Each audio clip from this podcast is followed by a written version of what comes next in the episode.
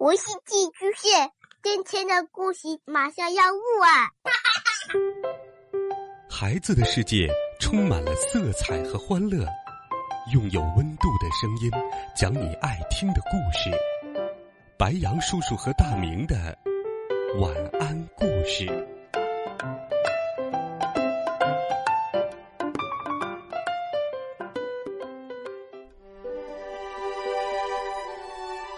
小朋友们，晚上好！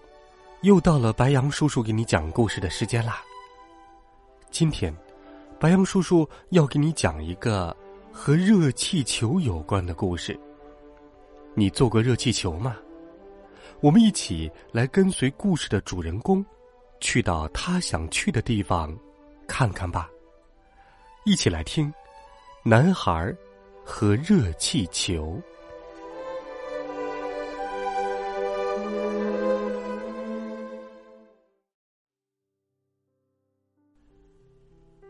塞巴斯蒂安坐在高高的屋顶上。其实，他不应该坐这么高。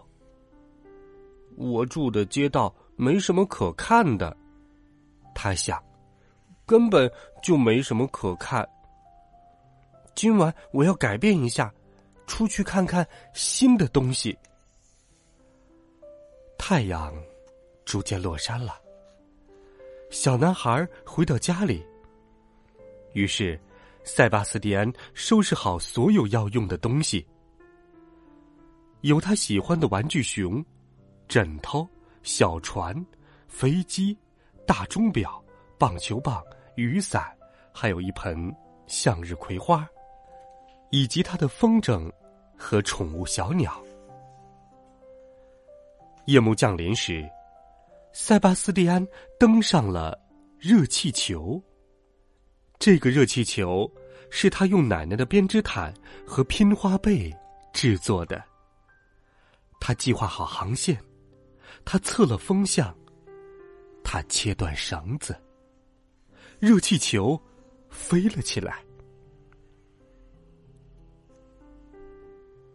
月亮升起来了，皎洁的月光洒满了夜空。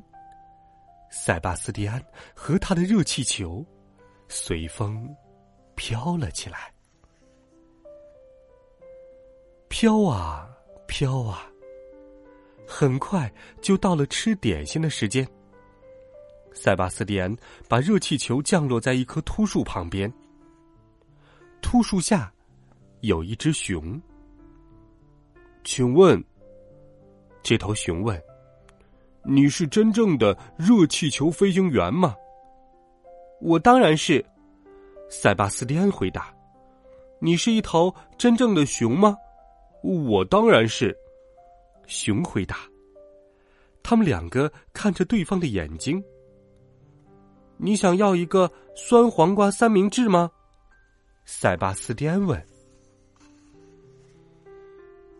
他和这只熊开心的。吃起了点心，起风了，很快就该出发了。热气球升啊，升啊，升到了灰白色的雾里。你能看到我的鼻子尖儿吗？熊问。塞巴斯蒂安还没来得及回答，就听到一个响亮的声音：“砰！”哦，热气球。被扎破了，他们往下掉啊掉啊掉啊，从雾里一直掉到一座东倒西歪的房子顶上。对不起，一只非常高的鸟说：“都怪我。”没关系，塞巴斯蒂安说：“你想要一个酸黄瓜三明治吗？”就在这个时候。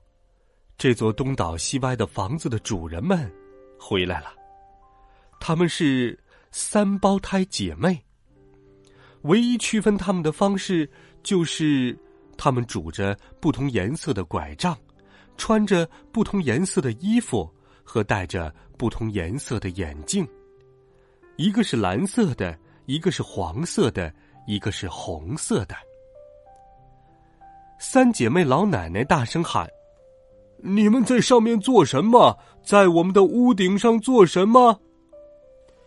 我们的热气球漏气了。塞巴斯蒂安回答：“哦，天哪！”姐妹们说：“但愿我们能找到我们的编织针。”幸亏，塞巴斯蒂安把所有要用的东西都带齐了。这样，三姐妹就可以补热气球了。你们肯定过得很开心。三姐妹一边说一边补，小心的不让线打结。我们上次去旅行，已经是很久以前的事儿了。那时我们还很年轻，我们带着草莓三明治爬到山上，在山那边，你们会看到最壮观的过山车。很快，热气球就补好了。塞巴斯蒂安、熊、大鸟和三姐妹。一起出发了。起风了，大家知道，出发的时间到了。热气球升啊升啊，升到了山顶上。他们去看最壮观的过山车。可是，过山车已经很旧了，油漆脱落，梁架弯曲断裂，环形轨道严重歪向一边。忽高忽低的轨道上，栖息着一群群咕咕叫的鸽子。哦不！三姐妹叫了起来：“不是这样，根本就不是这样。”幸亏，塞巴斯蒂安把所有要用的东西都带齐了。他们定啊，装啊，修啊，喷油漆呀。那我们就来擦亮，就来涂漆，就来钉钉子，就来用力拉。最后，我们就盯着鸽子，对他们说：“走开，走开，走开，走开。”鸽子们飞走了，一直飞到了秃树上。树很高兴，有了新伙伴。干得好！三姐妹说：“干得不错。”非常高的鸟说：“呜，太神奇了！”真正的熊说：“接下来一整天，他们坐在过山车上转呐转呐，哦，一直到晚上，起风了，又该出发了。晚。